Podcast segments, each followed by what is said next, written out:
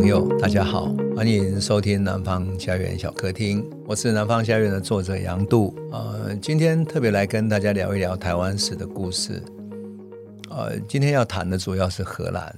为什么要讲荷兰呢？因为荷兰我们都知道，很多人特别是把它当成是来台湾开拓的最早的欧洲人，所以对荷兰有很特别的感情啊啊！我们到荷兰去的时候。呃，看到荷兰那么进步，有一些朋友还会说啊，如果荷兰一直在台湾殖民，会不会台湾啊现在进步的像荷兰呢？啊，后来我常常开玩笑说，你要看看荷兰的殖民地的话，你不要看荷兰，你应该去看印尼。印尼被荷兰殖民到二战的时候才结束了啊，然后所以你看看荷兰怎么怎么统治印尼，你就知道台湾如果被他统治，可能会变成什么。啊，或者也许台湾就会变成印尼的一个省，也不一定。有时候要变成什么不知道。但是荷兰为什么要到亚洲来呢？这才是很有趣的故事啊！台湾很多人就说，嗯，荷兰人到台湾来是，你知道，他做了很多荷荷兰在台湾做了很多鹿皮的贸易。鹿皮贸易最多的时候，一年你知道可以做十几万张的鹿皮。有一年，它的贸易量曾经达到二十万张。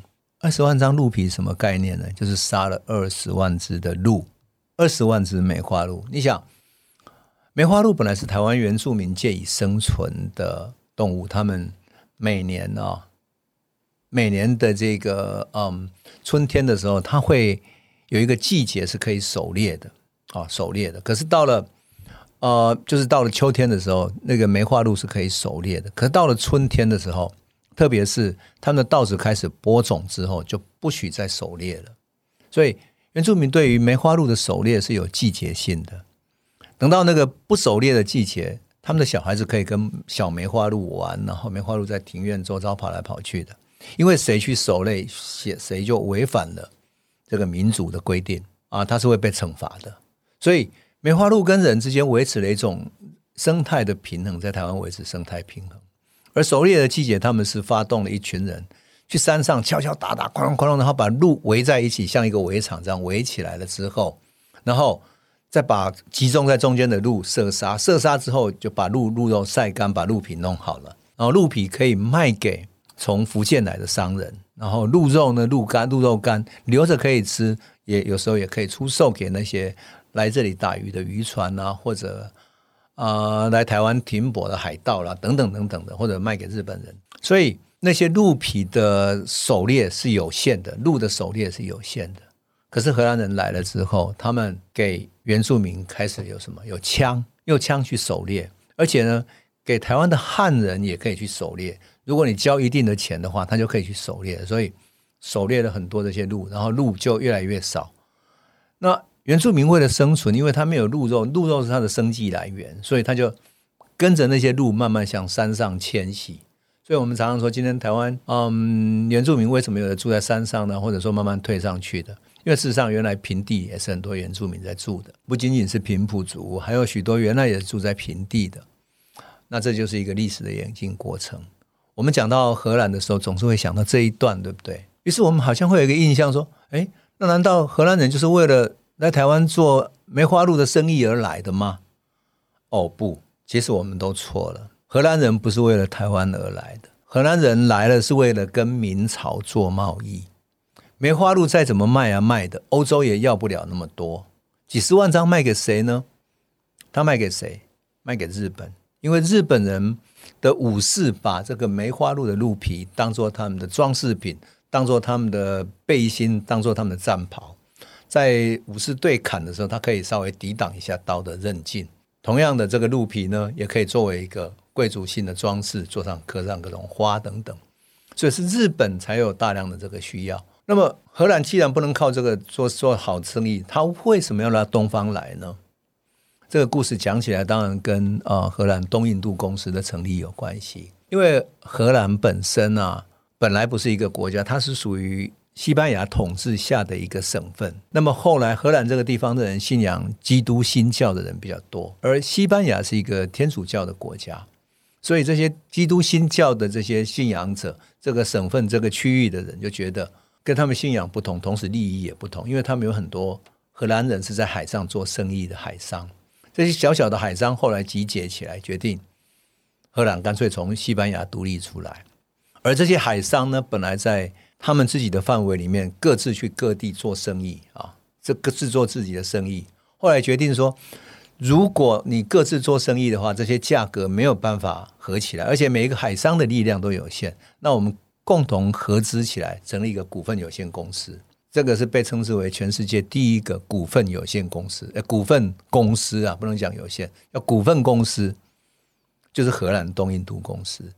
那由十七个海商组成的，那中间呢，这个成立一个巨大的海商集团，叫荷兰东印度公司之后，还有去跟他们的国王申请。那国王经过国会同意之后，荷兰的政府居然入股入股东印度公司，也然后授权给他们，说你可以在海外建立殖民地，建立自己的武力去占有，去建立外交关系等等，也就是代表政府出去，也就是这个公司可以代表他的政府。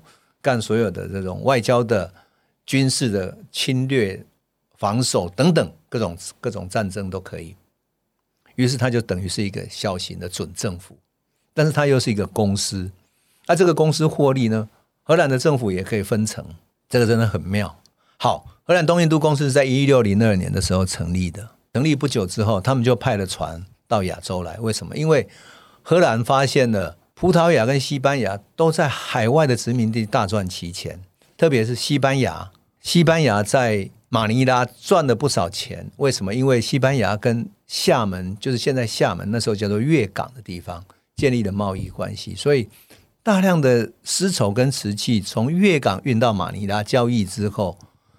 再运回到墨西哥，然后船就经过大西洋，然后开到南美洲的墨西哥那边，然后墨西哥再回到欧洲去，大赚其钱。西班牙人称这一条航线叫“黄金航线”，为什么？因为西班牙在玻利维亚、在南美洲有殖民地，而在这个殖民地里面，他开采到了银矿，所以他把那个银矿直接运到马尼拉之后，用这个银矿跟粤港来的福建商人交易。用开采的银矿，我们讲挖到金山银山，就这个意思哈。他挖到金山之后呢，就直接买丝绸，丝绸运回到欧洲去，大赚其钱，钱都是西班牙皇室赚的。荷兰人看到他们大赚其钱，也看到葡萄牙人，你看啊，做生意在澳门做生意做那么久了，所以他们大赚其钱，于是他就出来海上，想要分一杯羹。可是那个时候，全世界的大海可是没有国际公法的呀，你在海上抢到了。什么船像海盗一样到处打劫，劫到了就是你的，抢到了就是你的。那荷兰的大船呢，在马六甲海峡附近的一个柔佛的那个地方呢，他们俘虏了一艘葡萄牙的商船，叫卡塔利娜号。这艘船上呢，满载了从澳门那里收购来，从澳门去向中国南方收购来的。大量的丝绸跟瓷器，几万件的瓷器和丝绸，整船的丝绸跟瓷器，他把它俘虏了，就抢到了啦。抢到了之后，船就开回到那个阿姆斯特丹去拍卖丝绸，整船的丝绸是一批一批的拍卖的，一张丝绸一张丝绸的拍卖，瓷器一件一件的拍卖了。当年拍卖了多少呢？拍卖了三百四十万的荷兰盾。那三百四十万荷兰盾啊，是什么概念呢？整个东印度公司的资本额才六百四十万，它比它的资本额一半还要多。那这个钱在当时是什么概念啊？我们可能很难想象，对不对？那我们如果比之于当时的薪水，你就知道了。当时一个荷兰的船员，船上的船员年薪是一百二十块荷兰盾。那荷兰的一个老师，算是收入比较高的，在荷兰啊。两百八十块荷兰盾，那比之于现在，应该换算成现代是多少钱，对不对？现在一个荷兰的老师年薪大概六万块美金，所以整艘船如果换算成现代的美金，你知道多少钱吗？七亿美元，七亿美元抢到一艘船有七亿美元，你想想看，多么巨大的利益！你说会，你会问说，那抢到这个葡萄牙难道不会抗议吗？当然了，葡萄牙就去抗议啊。他就去荷兰的法庭告他，因为当时还没有国际公法，没有国际法庭啊。他告到荷兰的法庭去，那荷兰的法庭是为了保护他自己啊。他就说这个是应该的，我们是为了报复你。因为前不久我们派了船去澳门的时候，我们荷兰的船在澳门外面在观察的时候，结果有几个人就被你们驻葡萄牙的那些呃驻和澳门的那些葡萄牙人给抓了，而且把他们杀了、枪决了、判罪，说他们是间谍罪犯罪了。所以，我们这不过是报复你们所干的这个行为。可是荷兰也觉得不对劲，就请了一个学者叫格劳秀士的，这个人写了第一部，现在每个研究海洋法的人都要看的，他就写海洋的公法。就海洋上，他宣告一个理论，就是说海洋是自由的，每一个海域都是自由的，每一个人都可以自由进出在这里，争取他的利益。所以谁也不能宣称哪一块海洋是他的。他这个书一出来之后，就打破了整个原来旧的海洋秩序。那旧的海洋秩序是什么呢？这旧的海洋秩序是天主教的教宗所定的，因为一开始是呃，我们都知道是葡萄牙先到亚洲来，所以他走过葡萄牙到亚洲来，他走过印度洋，然后穿过印度洋之后，经过中亚那边，然后慢慢的呃，经过非洲绕到印度洋之后，绕到中亚，然后到中国来做生意的。那后来发现他有钱赚了之后，西班牙也想要参与这个事业。结果教宗就说可以，那你就不要去跨越这条这条线啊，这条纬度线，属于印度洋这条航线这个路线的呢，全部归给葡萄牙去去经营。那你走另外一条路线好了。所以在十六世纪的时候，西班牙就走了做大西洋，然后穿越中南美洲，然后到达了菲律宾，那就是麦哲伦的航行。所以整个海洋世界仿佛在教宗的规定底下，一半给了葡萄牙，一半就给了西班牙了。那其他人难道海上都不能发展了吗？当然不可能。所以荷兰人这一部海洋法就打破了这所有的规范，就是海洋是属于全世界的，属于自由的。